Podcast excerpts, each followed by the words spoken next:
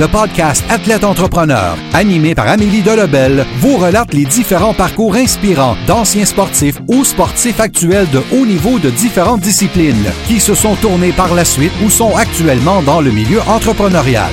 Des entrevues et reportages qui seront vous motiver à atteindre votre plein potentiel. Le podcast Athlète Entrepreneur. Des cheminements à découvrir.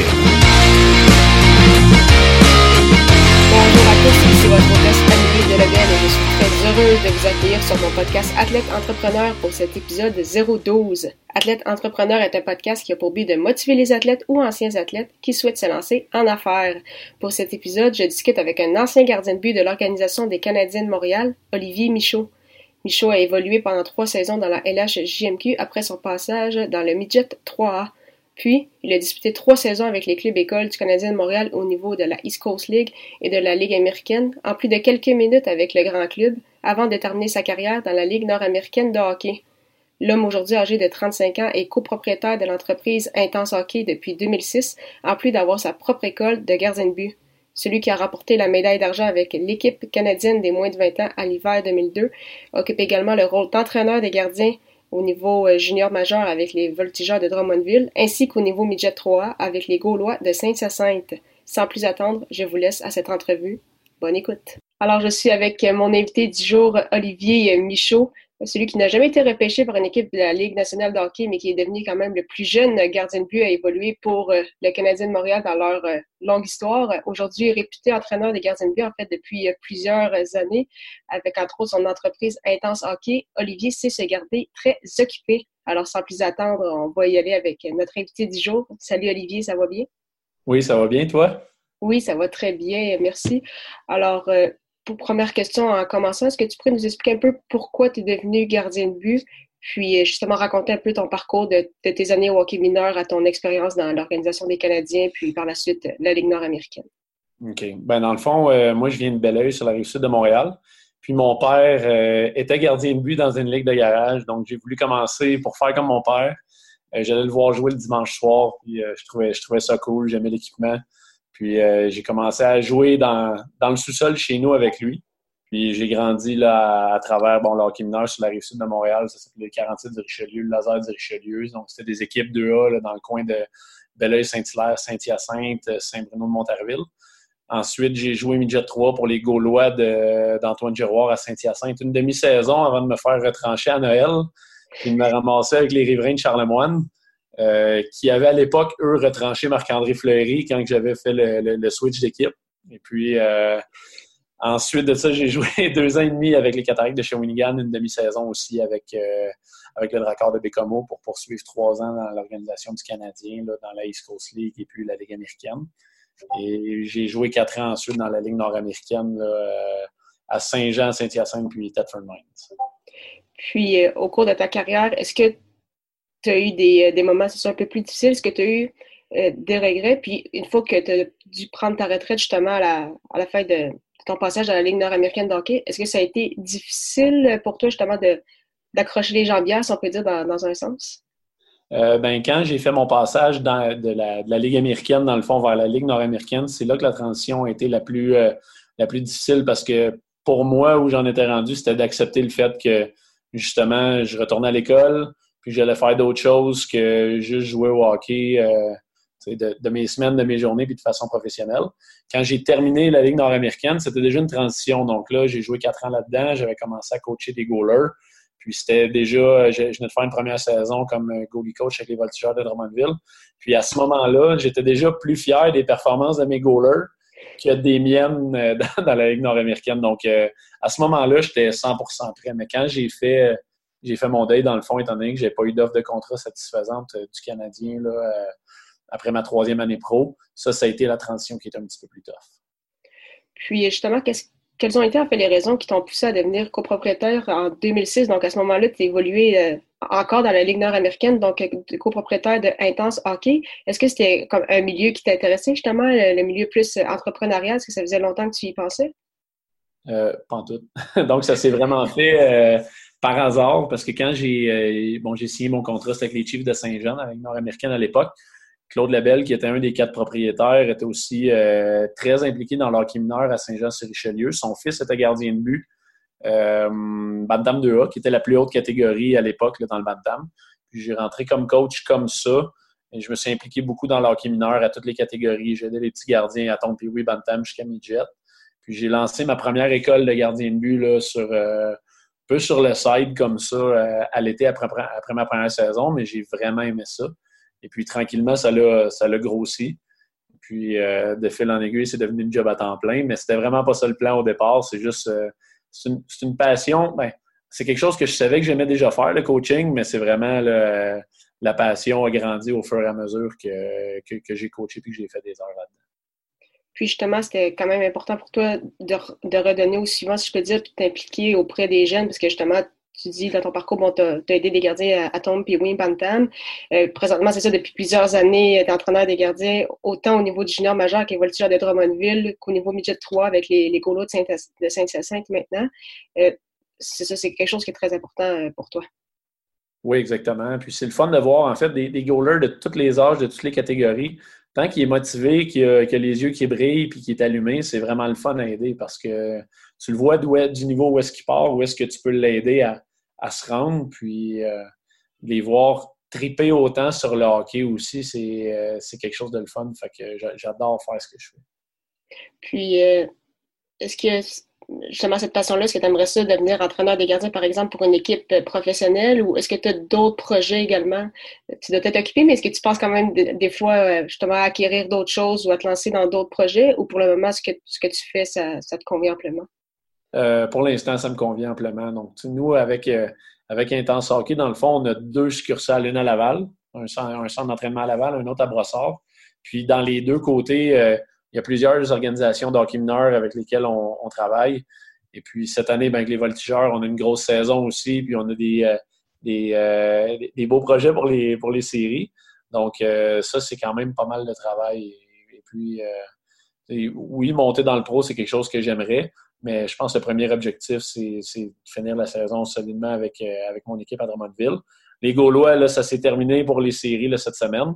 Mais euh, aussi, l'autre chose d'un point de vue plus euh, entreprise avec Intense Hockey, c'est de solidifier les, deux côtés. Donc, ça prend des bons coachs.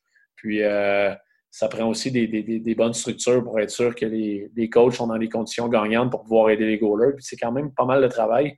Donc, je suis pas prêt à me lancer dans un autre projet tant que ça, c'est pas 100% euh, mon goût encore.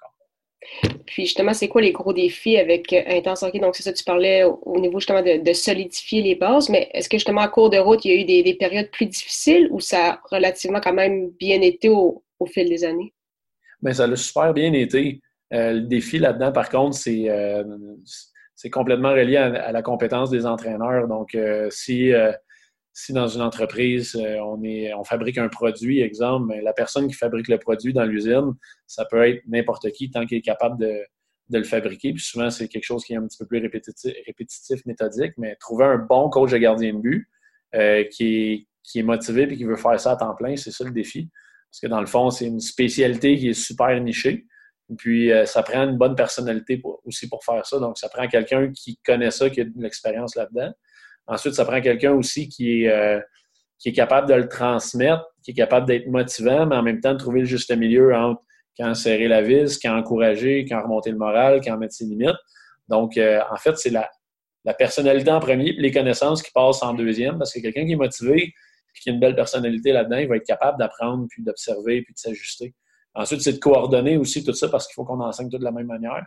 Donc, le même vocabulaire, les coachs, euh, la même façon de faire parce que d'un entraîneur gardien de but à un autre, il peut avoir des petites différences, c'est bien correct, mais c'est qu'on ait toute la même vision, puis que quand un gardien s'entraîne avec nous, que ce soit avec un ou l'autre de nos coachs, ben, il semble que c'est la même, même chose, puis qu'on pousse dans la même direction. Puis, est-ce que c'est quand même difficile de, trouver ça? Parce que est-ce que vous faites, dans le fond, des, des séances, des coaching privé ou justement des semaines de camp? Est-ce que c'est à certaines périodes de l'année ou c'est vraiment à l'année longue?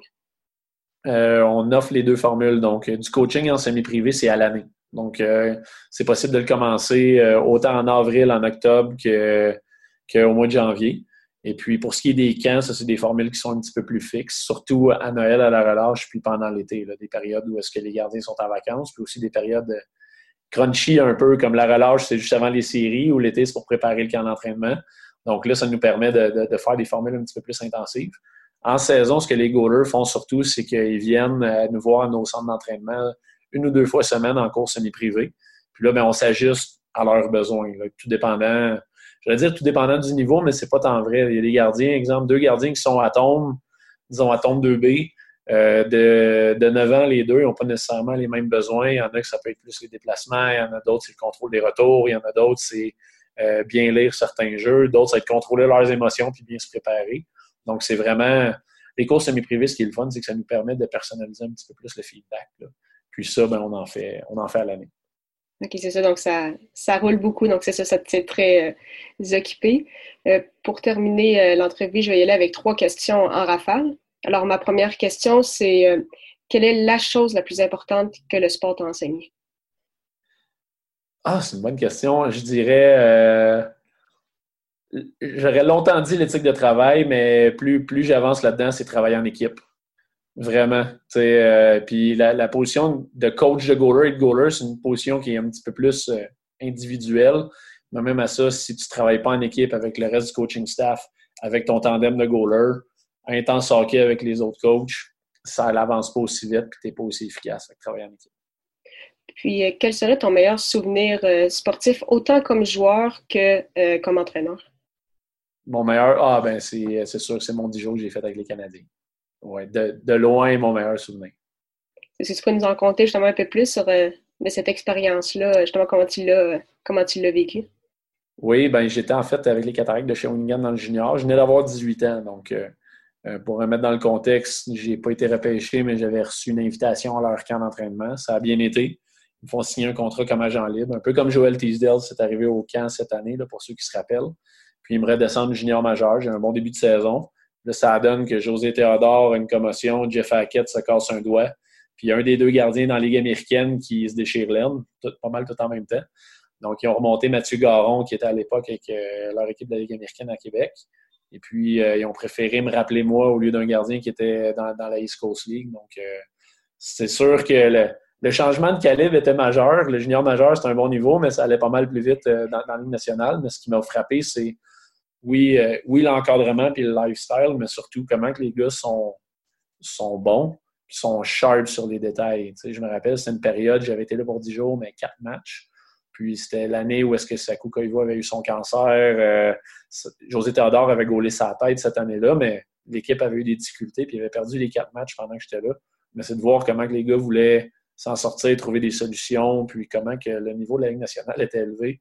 Ça, ça avait été vraiment, vraiment marquant, puis vraiment le fun à, vivre.